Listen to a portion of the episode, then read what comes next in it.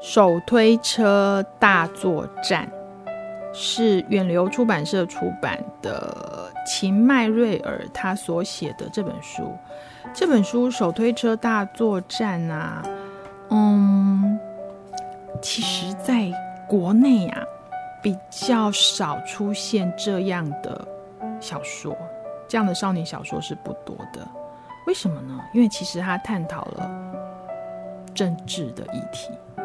而且非常的好笑的探讨，什么叫手推车？大家知道吗？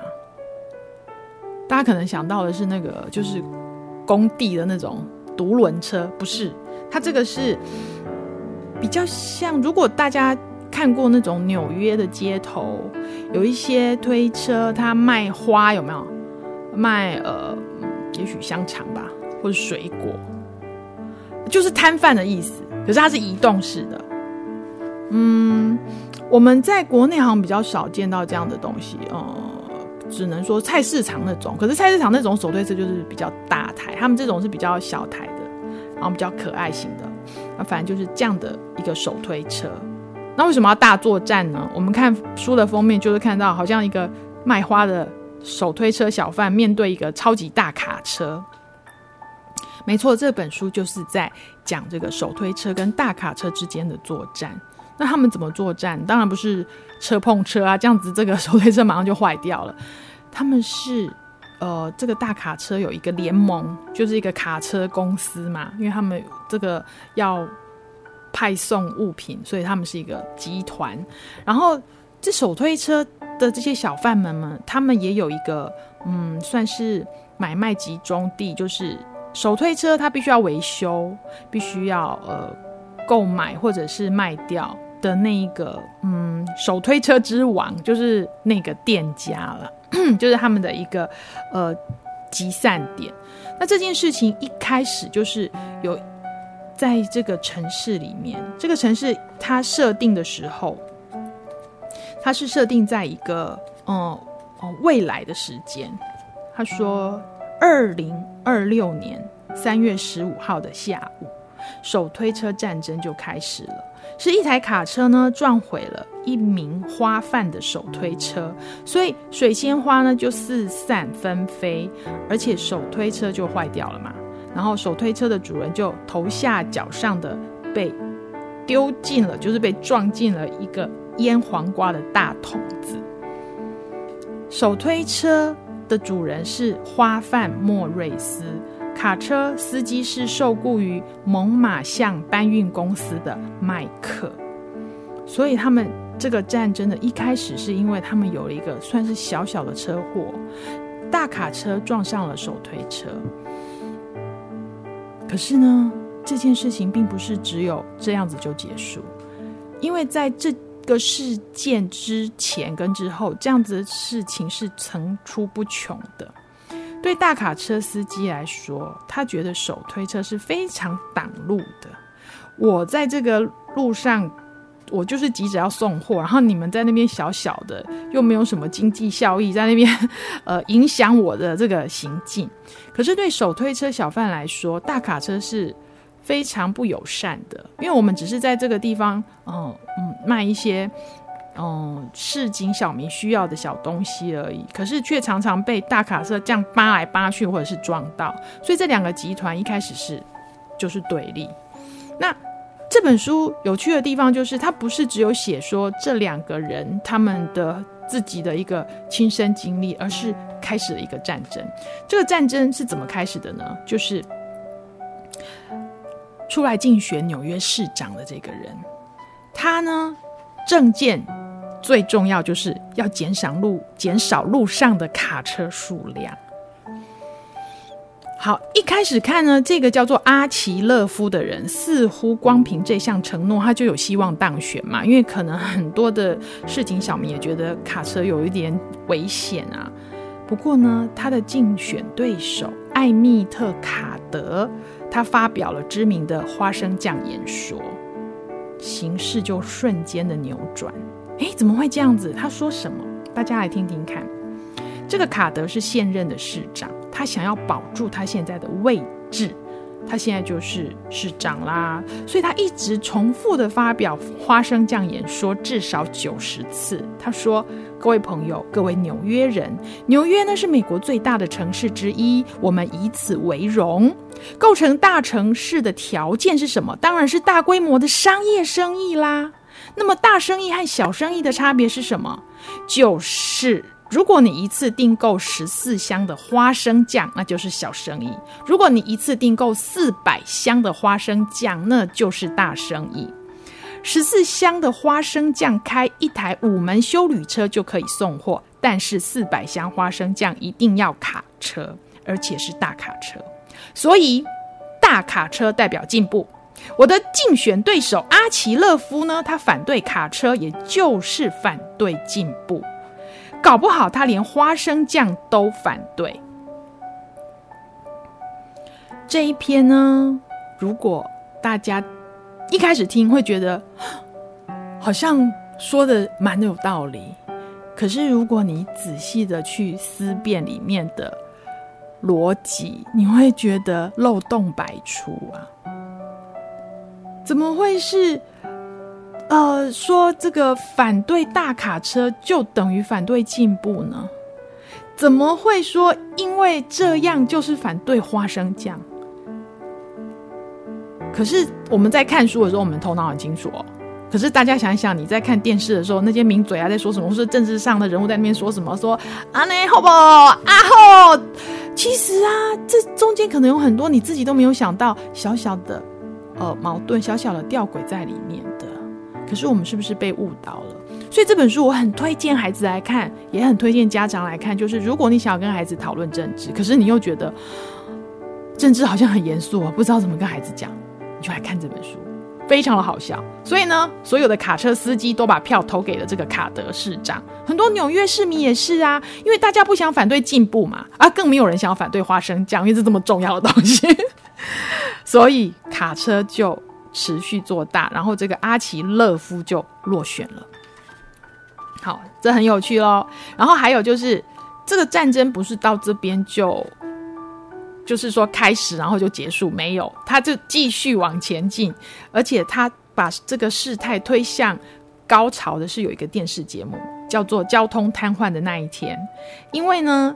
就是纽约市交通，因为常常发生一些大卡车在里面卡住的事情，所以常常交通瘫痪。然后这个节目啊，就是有呃纽约市交通局局长，我邀请他来讲，还有这个所谓的交通协调调度专门公司总经理哦，他也来呃叫做名嘴会谈嘛 哈，还有这个交通心理学家跟一个知名的影星温达甘宝林。哎，为什么这样的节目要请这个？女生知名影星来参加呢？其实她不算交通专家哦，但是由于其他的三位成员都是上了年纪的男性哦，一个又矮又胖，一个秃头，还有一个近视。节目主持人认为呢，邀请这个温达加入讨论，可以让观众觉得赏心悦目一点。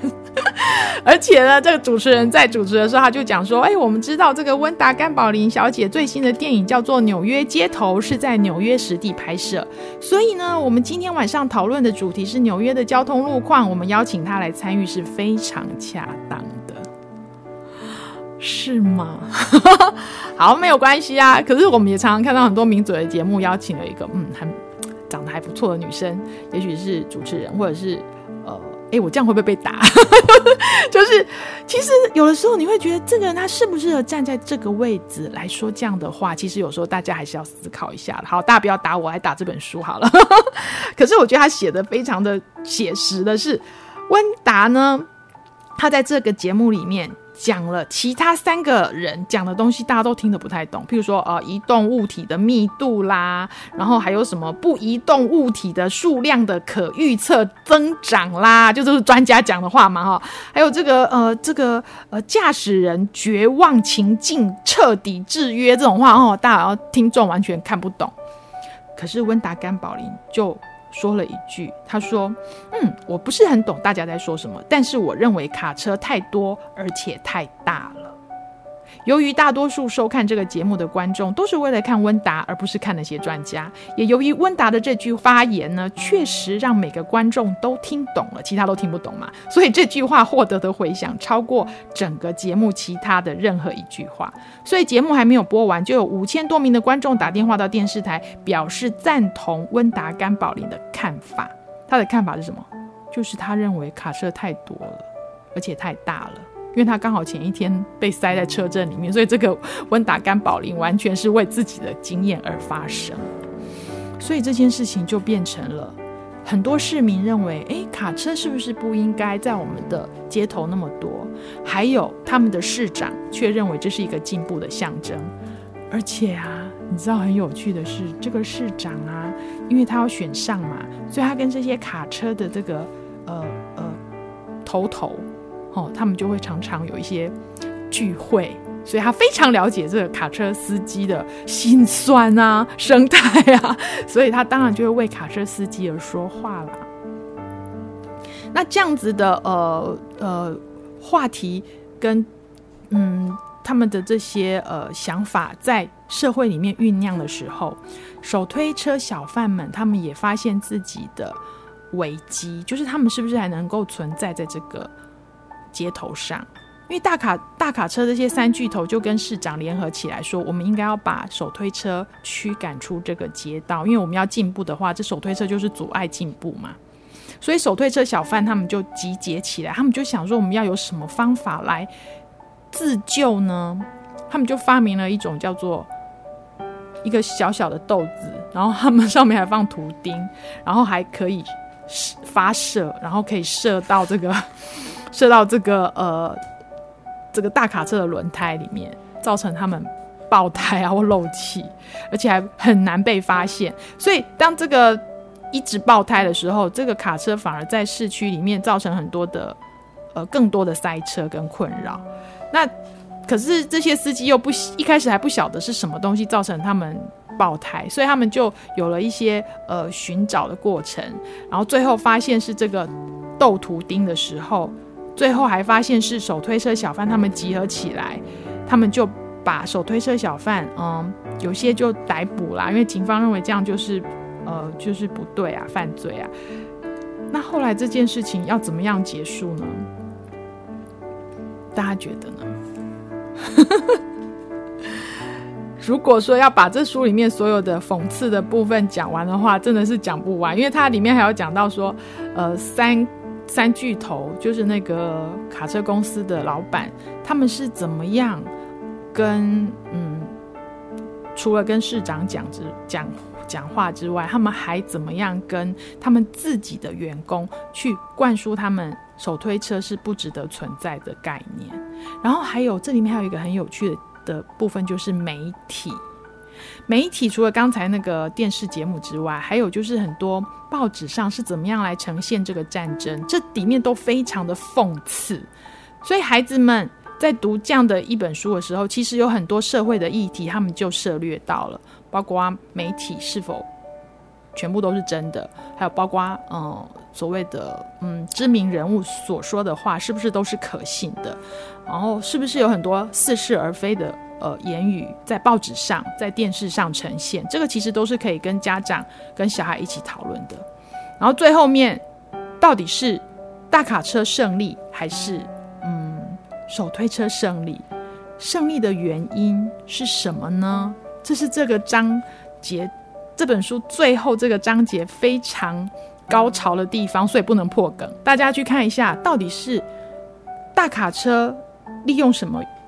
呃，权势赢了，还是手推车结合了呃什么样的力量赢了？还是有一些旁观的市民伸出了他们的援手，伸出了他们的，表达了他们的意见，才造成了整个局势的改变呢？所以这样的一本书，其实我觉得跟所谓的嗯霸凌，好，其实也有很很值得。探讨的地方，有的时候整个社会的观念是不是也在欺负着某些弱势团体？这也是很有趣的角度来看这本书。所以这本书为什么会很想要赶快推荐给大家？就是因为像这样的议题的书是很少的，它也不好写。我才刚跟孩子床边故事念完这一本，那这本书其实不像大家所想的那么艰涩，其实它非常的好笑，也很轻松。还有就是它可以在这么轻松好笑的气氛里面，培养孩子呃比较清楚的一个公民意识。哦，还有媒体的呃意识，还有包括就就是你在整个社会里面，嗯，你是不是应该要有更多的思辨能力，去看这个社会上所有的嗯谎言啊，或者是似是而非的语言？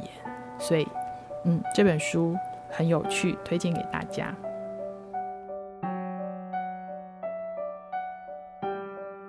想听更多优质的好声音，记得下载声优 APP 哦。